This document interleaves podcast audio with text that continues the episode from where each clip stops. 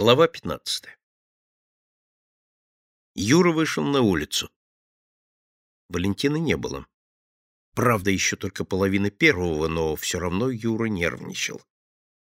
Вышла из школы Люда с девочками. Ребята помчались на спортплощадку. Миша и Генка присоединились к тем, кто играл в итальянскую лапту. Юра посмотрел на часы. Черт возьми! Без четверти час! Люда прохаживалась по двору с подругой. Юра не спускал с нее глаз. Если она попытается вернуться в школу, он во что бы то ни стало задержит ее до прихода Валентина. Оставит с Валентином и в это время положит ключи. Валентин Валентинович появился без десяти час. Юра пошел ему навстречу.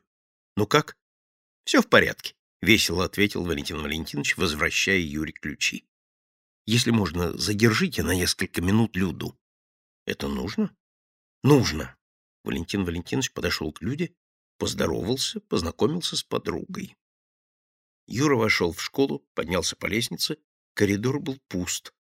Вложил ключи в портфель Люды, засунул портфель на место. Страхи его казались теперь смешными. Идиот, психопат, истерик, паникер. Как весело и уверенно держался Валентин Валентинович.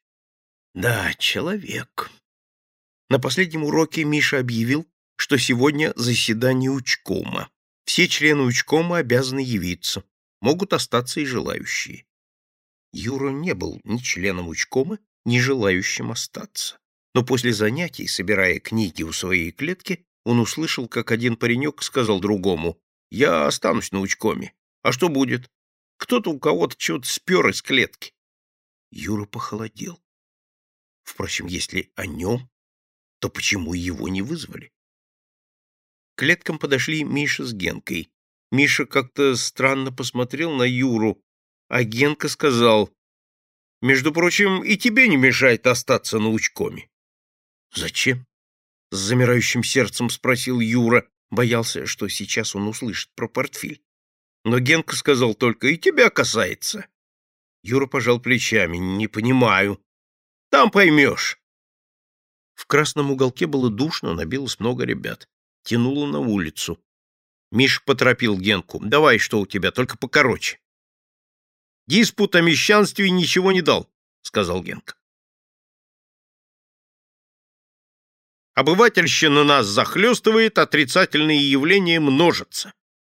Известный всем Витька Буров, воровская кличка Альфонс Даде, продолжает разлагать младшеклассников, а мы никак не реагируем. Есть и другие факты, совсем свежие. Он посмотрел на Юру. Но о них потом. Ждать, томиться два часа, пока дойдут до него? Нет, пусть уж сразу. Почему потом? Говори сейчас, сказал Юра. Успеешь. Так вот, продолжаю. Генка вынул из сумки тетрадь в коленкоровом переплете. Сейчас я прочитаю стихи, которые пишут учащиеся шестого класса. Кстати, пионеры. Генка перелистал тетрадь. Вот. Розы тогда расцветали и пели тогда соловьи. Когда мы друг друга узнали, то были счастливые дни. Дальше. Пускай другую ты ласкаешь, такую гордую, как я, но, может, счастье потеряешь и вспомнишь обо мне тогда. Это пишет ученица советской школы и пионерка. Генка перевернул еще несколько страниц. Ты не знаешь, что я тайно страдаю, ты не знаешь, что я тайно люблю, к тебе подойти я не смею, люблю, но сказать не могу. А вот еще. Вспомни минувшие годы, вспомни минувшие дни, вспомни денек тот веселый, когда познакомились мы. Мало? Пожалуйста, не плачь, когда крылом могучим твой горизонт тоска затмит. Не верь ты этим грозным тучам, за ними солнышко блестит. И рисунок. В тетради было аккуратно нарисовано сердце, пронзенное стрелой. Зоя Новикова, это твои стихи? Ты их сочинила?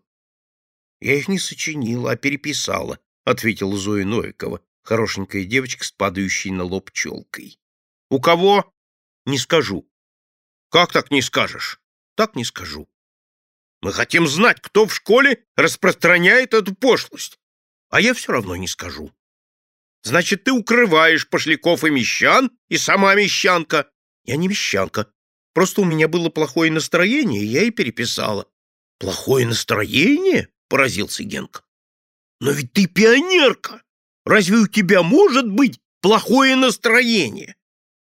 А когда ты получаешь неуд, у тебя хорошее настроение? Спросила Зина Круглова. Я комсомолец, и у меня всегда хорошее настроение.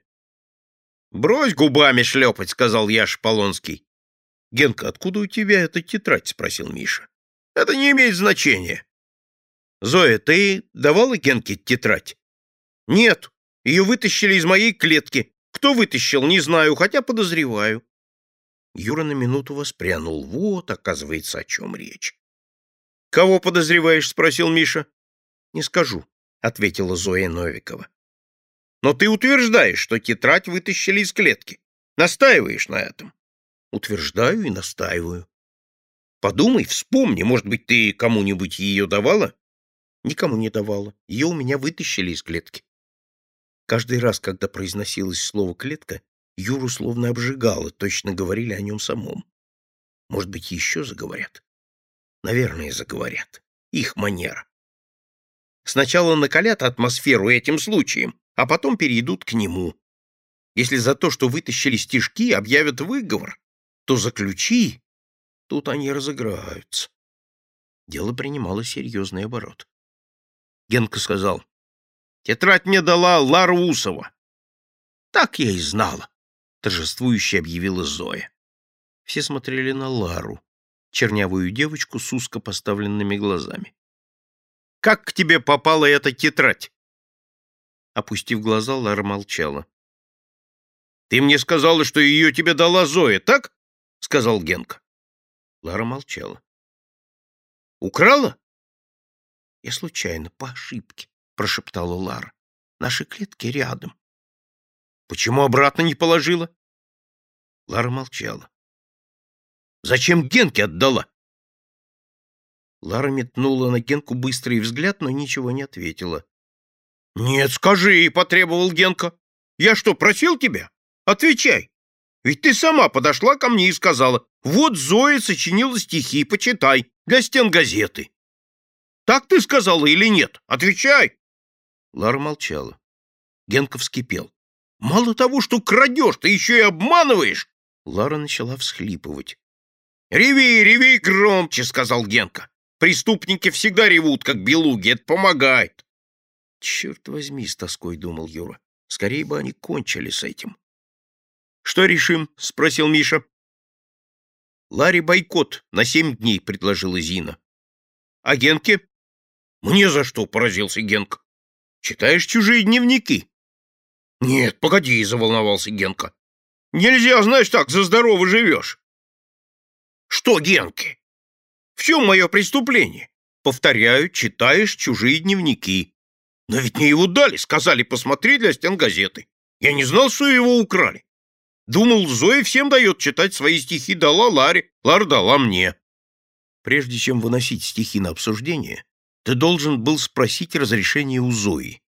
Это ее собственный личный дневник.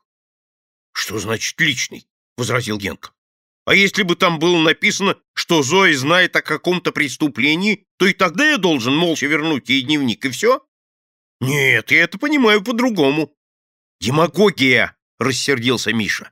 Стихи плохие, но ничего преступного в них нет. А вот выкрасть из чужой клетки — преступление. Вынести их научком — способствовать преступлению. «Но ведь я не знал, что их выкрали!» — закричал несчастный Генка. Я хотел как лучше. Должны мы бороться с мещанством или нет?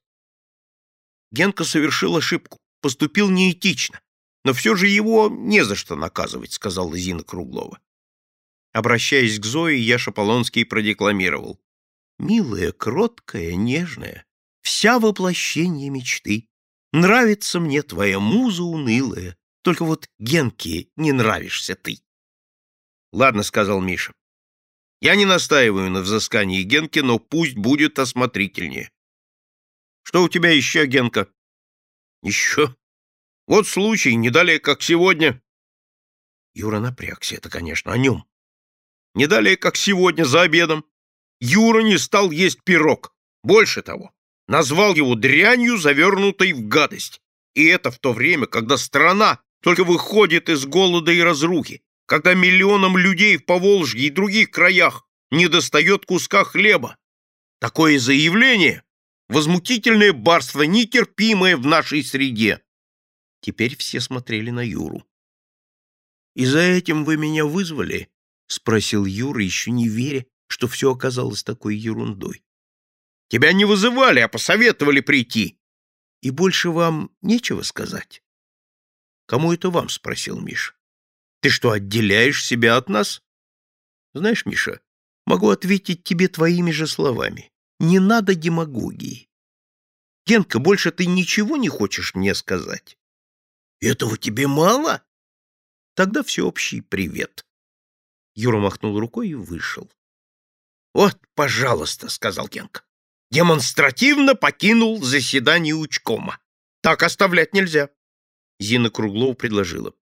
«Выговор ему за барство, за игнорирование учкома». «Голосуем», — сказал Миша. Все подняли руки.